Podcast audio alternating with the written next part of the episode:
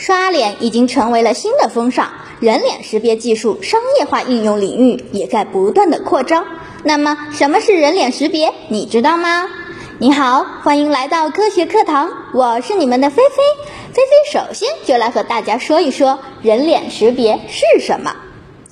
人脸识别其实是对人脸特征进行分析计算，并进行身份识别的一种生物识别技术，与指纹识别、虹膜识别并称为三大能够进入实用阶段的生物特征识别技术。这种技术是用摄像机或者摄像头采集含有人脸的照片或视频，对其中的人脸进行检测和跟踪，进而达到识别辨认人脸的目的。那么，人脸识别是怎么实现的呢？这可是一个复杂的技术问题。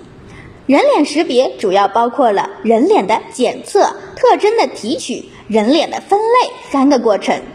简单的说，就是通过人脸检测对五官进行一些关键点的定位，然后提取计算机能够识别的人脸特征，最后进行一个相似度的比对，从而得到了一个人脸识别的结果，也就是判断刷脸刷的是不是你本人。人脸识别技术这么牛，那么它是万能的吗？只要是人脸都可以识别辨认出来吗？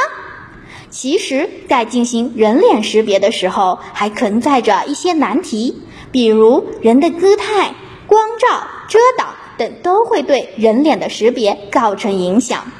例如，光线太亮会使面部的特征弱化，导致难以识别人脸。再比如，如果一个人侧着脸，只露出部分的面部，人脸识别系统就会认不出来啦。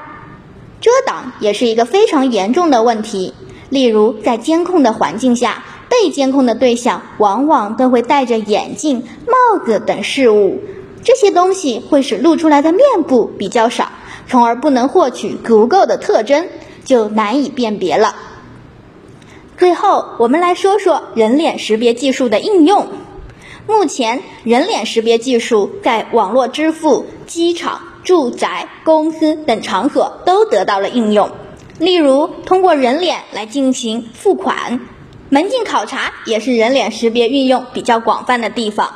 很多地方的早安语不再是“你打卡了吗”，而是“你刷脸了吗”。而在未来，人脸识别的应用也将会越来越广泛。